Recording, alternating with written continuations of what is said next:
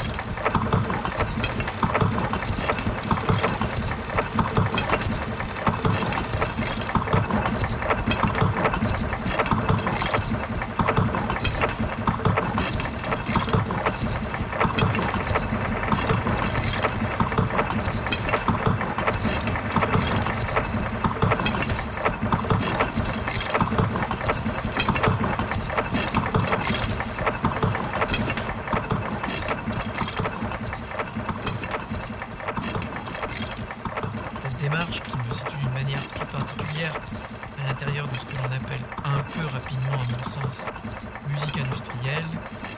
Cette démarche donc demande un rapide survol des antériorités historiques qui ont constitué l'émergence du mouvement. L'individu, que je citerai en premier et qui, à mon niveau, joua un grand rôle, se trouve être le futuriste italien Russolo, qui publia en 1913 un manifeste de l'art du bruit qui constitue à lui seul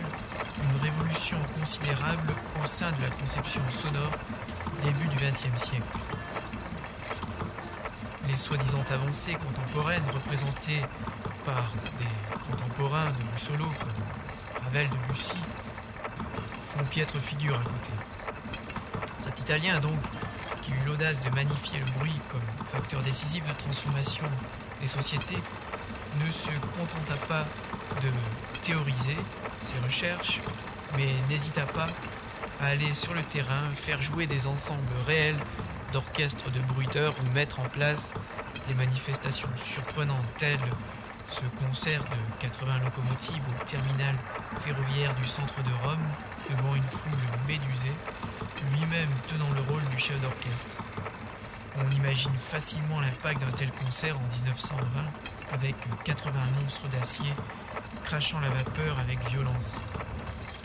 Ce genre de manifestation, représentative de la conception révolutionnaire propre à Russolo, l'utilisation du bruit se retrouve chez les constructivistes russes qui, après avoir digéré les influences occidentales du cubisme français, du futurisme italien, mirent en place, en art plastique dans un premier temps, un système visuel et théorique qui affirmait la suprématie de la forme sur le sens. Cette vision apporta un souffle fantastique à la création plastique. Cette valorisation affirma une avancée considérable dans le monde de l'art et concrétisa ce qu'ils appelèrent la virtualité dynamique des matériaux. Là aussi apparurent des créateurs qui sentirent l'importance du bruit en tant que force révolutionnaire. Organisèrent pour les uns des concerts de sirènes d'usine au centre de Moscou, pour les autres des concerts d'outils sidérurgiques à Leningrad.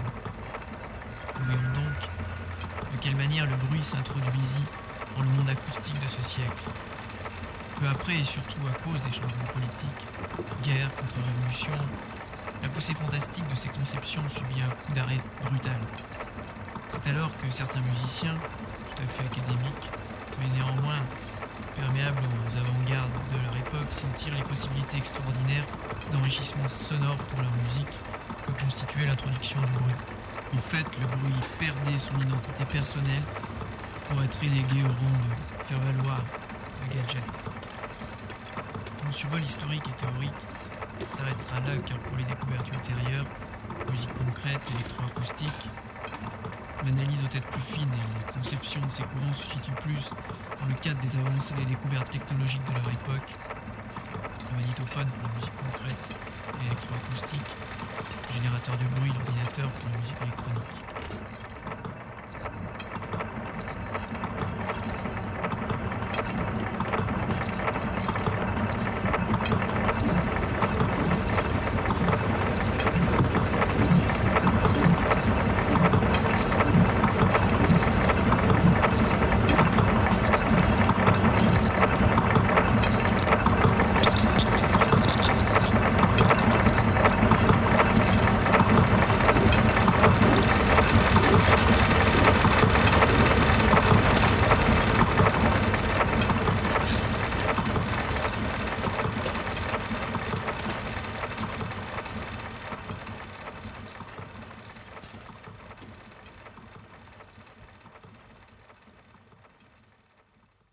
Le courant donc qui, à l'heure actuelle, est appelé musique industrielle et dont les représentants officiels, aux yeux du grand public, entre guillemets, restent les gens de Trobin Grastel, Chrome, Cabaret Voltaire, ce courant donc qui utilise le concept industriel plus, à mon avis, pour l'imagerie euh, poético-sordide et la provocation, n'a en fait d'industriel que le nom.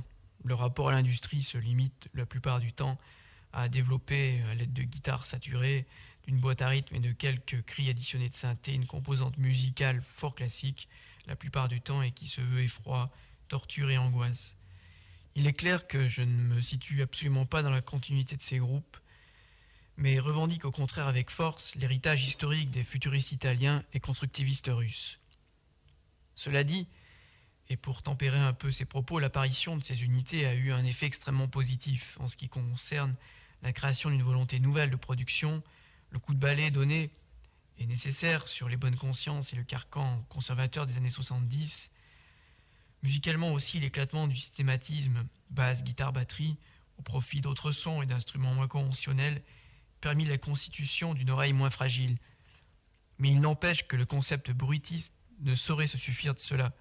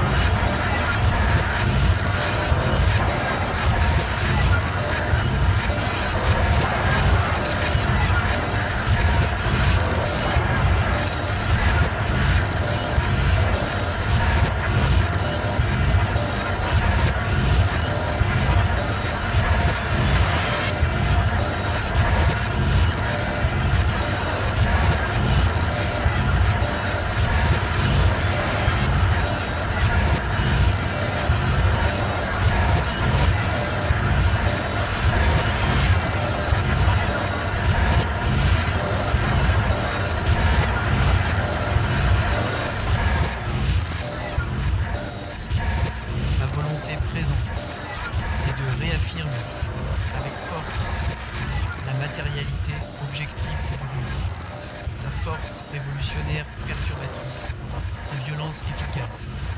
Il faut développer de manière intransigeante les données théoriques amputées par l'histoire. Redonner grâce aux moyens présents sa place à la transformation métallique du langage et de la communication. Aller vers ce que j'appelle l'essentialité métallique, au cœur de la conception matérialiste du bruit. Sans crainte et avec force, le bruit, dans tout son fracas, doit reconquérir sa place première et unique, qui est celle de moteur, d'agent du bouleversement acoustique, psychologique et politique. C'est une volonté qui part du principe que l'art est une lutte sans merci pour les conquêtes globales de tous les sens. L'art du bruit rentre dans cette volonté. J'affirme la réalité concrète de la perturbation bruitiste. Il est temps de raser les ruines du chromatisme et de construire les fondements bruitistes du monde actuel. À cette fin a été mise en place l'Electro-Institut, qui fonctionne dans un premier temps comme organe de travail et deuxièmement comme unité de production engagée à mes côtés pour la diffusion et la réalisation de produits à caractère bruitiste déclaré. Nous avons notre local à Grenoble et c'est de là que nous échafaudons tout notre travail. Pour l'heure, nous sortons à 33 tours, réalité cerveau-mécanique, qui fait suite au 45 tours fondement bruitiste, qui lui est sorti en octobre 84.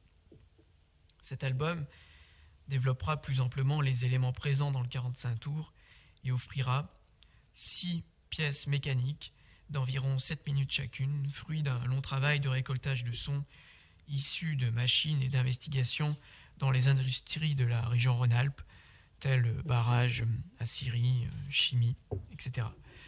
Nous avons eu accès à des lieux particulièrement intéressants au niveau sonore, tels les barrages du Rhône. Et je pense que le disque, au travers du travail d'organisation obligatoire des sons, laissera transparaître toute la puissance auditive de ces endroits. En définitive, et pour conclure, nous espérons vivement faire partager notre passion furieuse pour le bruit par l'intermédiaire de ces produits et réveiller à nos mémoires l'héritage spécifique de nos avant-gardes du début du siècle qui marquèrent de manière ineffaçable, du moins nous l'espérons, les avancées révolutionnaires du combat pour le bruit.